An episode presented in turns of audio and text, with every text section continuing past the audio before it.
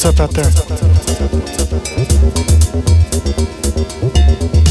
Big ups to Joby, PvP, KK, Beaver Pops. All the listeners, chatters.